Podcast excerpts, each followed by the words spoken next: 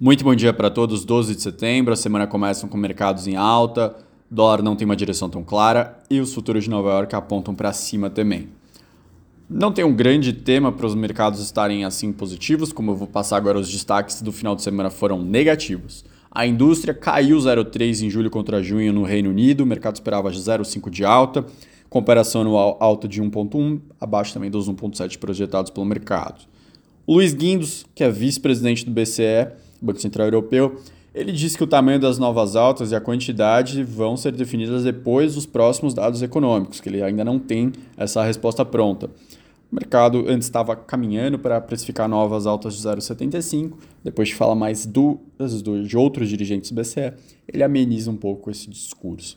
E nos Estados Unidos, a Janet Yellen, secretária do Tesouro, diz que sim, existe a possibilidade de uma recessão, mas que a prioridade é derrubar a inflação para os americanos adiante. Aqui no Brasil, um estudo do Estadão mostrou que o Brasil deve gastar 1,5% do PIB com o Auxílio Brasil em 2023, um salto in... muito intenso do 0,4% do Bolsa Família. Os gastos do Bolsa Família bateram 32 bilhões de reais em 2019 e agora devem subir para 157 bilhões com o novo Auxílio Brasil. Bolsa Família que no pico atendia 14,6 milhões de famílias, maior benefício era de 190 reais.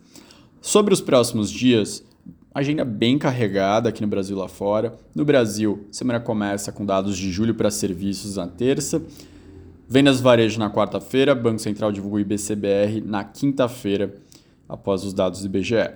No exterior, o foco total está amanhã, dados de inflação americana que devem desacelerar após 8,5 no mês de julho, ou no mês de julho, agora os dados devem ir para 8,1 no mês de agosto. Isso vai ser determinante para a precificação do próximo, dos próximos passos do, do Banco Central local. Por enquanto, 90% esperam 0,75 em 21 de setembro, mas se os dados de inflação forem muito fracos, bem abaixo do esperado, pode ser que diminua essa expectativa e aumente a expectativa de 0,5. Também vai ser divulgado os dados de preço ao produtor na quarta-feira, vendas varejo e produção industrial na quinta-feira. Na China, quinta-feira também é um dia importante, vendas varejo e produção industrial.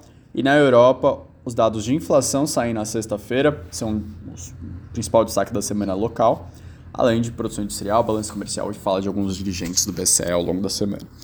Esses são os destaques desse começo de semana. Um bom dia para todos e até mais.